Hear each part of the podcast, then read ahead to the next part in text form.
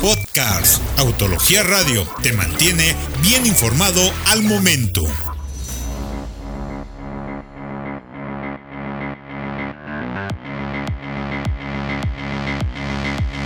Hola, ¿qué tal? Bienvenidos a un podcast más de Autología y en esta ocasión vamos a analizar el buen Fred Chabot y su servidor, uno de los, digamos, mi querido Fred, segmentos más interesantes que tiene nuestro mercado porque la gente puede acceder a un vehículo de muy buen diseño, buen desempeño, tamaño suficiente, sin tener que gastar mucho dinero. Es correcto, son, además son SUVs que la gente, como sabemos, hoy está casi loca por todas las nuevas que vengan. Sí, están las multitudes, se, casi como cuando lanzan un nuevo iPhone, Exacto. así, con alrededor de las concesionarias, y hay cinco nuevos modelos que valen muchísimo la pena y que llegan a México este 2020. Ay, buenísimo. Así es que si todavía no has comprado auto, te recomendamos que vayas ahorrando y no rompas el cochinito todavía, porque te vamos a decir las 5 SUVs urbanas que llegan este 2020 y por las que tienes que esperar. Número 1, mi querido Fred. Vamos con la Audi Q3 por estricto orden alfabético. La nueva generación, la segunda generación de la Q3, que ya tiene varios meses que se presentó, de hecho, en Europa y va a llegar finalmente este año. Se basa en la plataforma MQB, ya la conocemos, del grupo Volkswagen, y tiene todas las soluciones tecnológicas de la marca de los cuatro aros, todas las nuevas. El Virtual Cockpit, esta pantalla con el, la retroalimentación al tacto, Sí que se siente así. cuando la tocas, exactamente. Para los materiales. que nos escuchen, se oye, Es, es- de hecho, nos dicen, nos dicen que es un resorte de, del espesor de un cabello humano, No manches, que es lo que te da esa retroalimentación cuando la tocas. Pero lo más interesante es que Audi va a aventar toda la carne al asador con esta camioneta, porque es un segmento muy importante. A pesar de ser premium, sigue teniendo un volumen muy interesante y viene posiblemente con tres motores. Eh, el- lo que ya Audi llama 35, 40 y 45 TFSI, turbo de gasolina, con 150, 190 y hasta 230 caballos de fuerza respectivamente. Todas, claro, con tracción integral 4, como no podemos, no podemos esperar otra forma para, de Audi. Estimamos que esté más o menos entre los 600 y 700 mil pesos. Digo, es una estimación, pero llega además en este primer trimestre. Así es que atentos a ello. Otra que nos encantaría, que la marca no me quiere confirmar, mi querido Fred, pero que estoy seguro que van a traer, es la Trailblazer. ¿Por qué es importante? Esta camioneta se ubica eh, digamos, sería como el escalón de acceso realmente al segmento de las camionetas dentro de Chevrolet. Sería una especie de rival, no rival, contraparte de la Buick Encore. Encore, perdón. Ah, Encore GX, sí. GX que se acaba de presentar, ¿no? Así es. Que es interesante que sabemos que cuesta más barata, por ejemplo, que Trax en Estados Unidos. Sí. O sea que podríamos imaginarnos un precio más accesible. Es la plataforma, eh, no es la plataforma del Onix, No. pero es la plataforma del Cavalier, si no me equivoco. No, es- Una combinación entre Es ambas. una nueva ¿no? arquitectura modular de General Motors que está por arriba de la. Para mercados emergentes. Eh, no, esta no, ese es el Onix. El Onix es una Ah. plataforma GEM. Esta es una Es arquitectura es correcto. más moderna Correcto, y correcto. más costosa.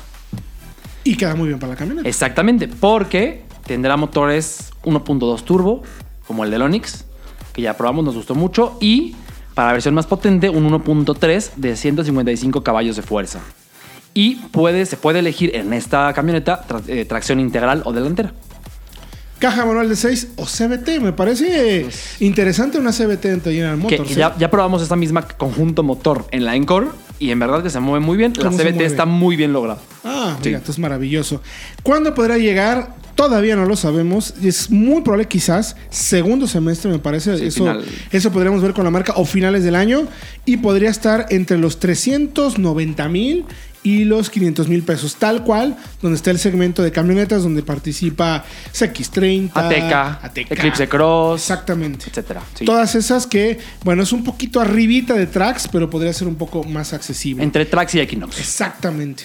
Ahora, mi querido Fred, otra que viene con una imagen muy atractiva y es coreana. Sí, la nueva Hyundai Creta, a pesar de que para nosotros es muy nueva porque llegó en el 2016, ya se vende en otros mercados desde el 2014. Entonces, la nueva Creta se basa en la plataforma de las Celtos, que ya tenemos en México.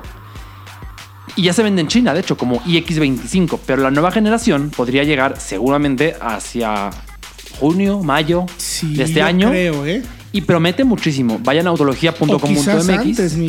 Ojalá, Ojalá, pero vean las imágenes ahí en autología.com.mx porque Yo- yo el diseño promete muchísimo. Rumores incluso de que finales del primer trimestre. Sería interesante. Vamos a ver si igual A me ver. equivoco, puede ser. ver. Pero digamos que sería tal cual un nuevo producto similar al Trailblazer. Sí. Así es que podemos imaginar más o menos un mismo rango de precios, aunque Hyundai suele ser junto con Kia como de bajarle un poquito más el precio. Sí, para tenerla, hacerla más competitiva quizá. Exacto. Estimamos que podría costar entre 350 mil y 420 mil pesos, similar a las Celtos. Yo le subiría un poquito. Por ser un poquito más... Puede ser. Sí, puede ser Puede respecto a las ser. Celtos. Pero vaya, finalmente otro producto más en este segmento naciente junto con Celtos X30, Ateca, Eclipse Cross, etc, etc, etc. Motor ya lo mencionaste, ¿no? Mismo 1.5 litros de turbo. 120 caballos Que y ya 1.4 conocemos. turbo, sí. Ambos ya lo conocemos, ya lo conocimos en la GT Line. Oye, el que sigue es para Uy. mí un encanto. Yo tuve oportunidad de verlo en el Salón de Ginebra y créanme que es una chulada de diseño, de características. Eh, toda esta familia nueva de Peugeot que va a venir vale mucho la pena. Y la 2008 retoma muchos elementos del 208 que lo, vuelve como uno de los autos más atractivos del segmento. Así es, además presume de la, la plataforma nueva de autos compactos de Peugeot y motores PureTech Turbo de 1.2 litros, con 100, 130 o hasta 155 caballos en la versión GT Line. Todos tú. Muy interesante y con una nueva caja automática de 8 relaciones. Que además, déjeme decirle que si alguien está trabajando intensamente en la calidad de materiales del interior es Peugeot.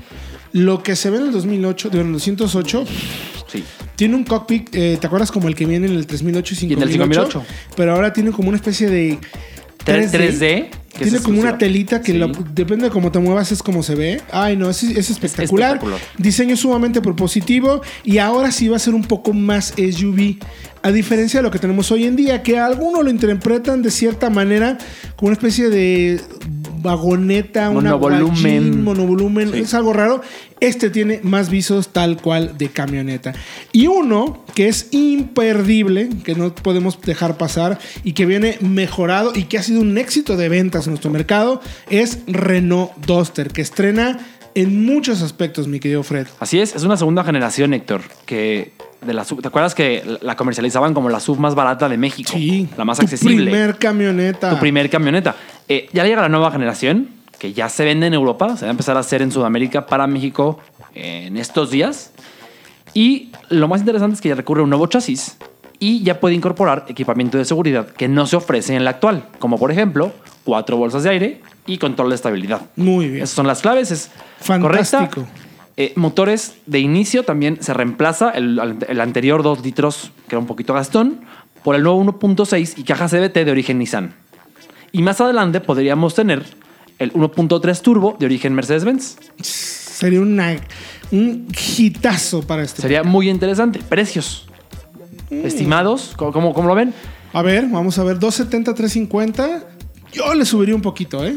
Yo creo que por el nicho en el que participa como SUV accesible, sería muy Pero interesante por ese precio. El cariño de todo el Sí. mundo. Ya todo el mundo sabe, porque ojo, habrá cosas que no nos gustan del Auster, pero vaya que era aguantadora. ¿eh? Robustez, sí, claro. La, la promesa de robustez era, era muy honesta en ese sentido. Y creo que eso fue lo que hizo que mucha gente se enamorara de ella. Y tú ves la cajuela, el espacio. Porque es muy cuadrada. Claro. Y ahora, si le sumas eso que le faltaba, que era el equipo de seguridad, pues se convierte en una oferta muy redonda. Muy completa. Pues ahí lo tienen. Este pequeño podcast ha sido patrocinado por Fred Chabot y Héctor Ocampo del equipo de Autología. Esperemos que haya sido de su gusto porque hay información muy importante, sobre todo ayudarles a tomar buenas decisiones de compra. Arroba Autología Online, arroba solo autos, www.autologia.com.mx. Nos escuchamos más adelante con más información acompañándoles por estas frecuencias hercianas a través del podcast de Autología.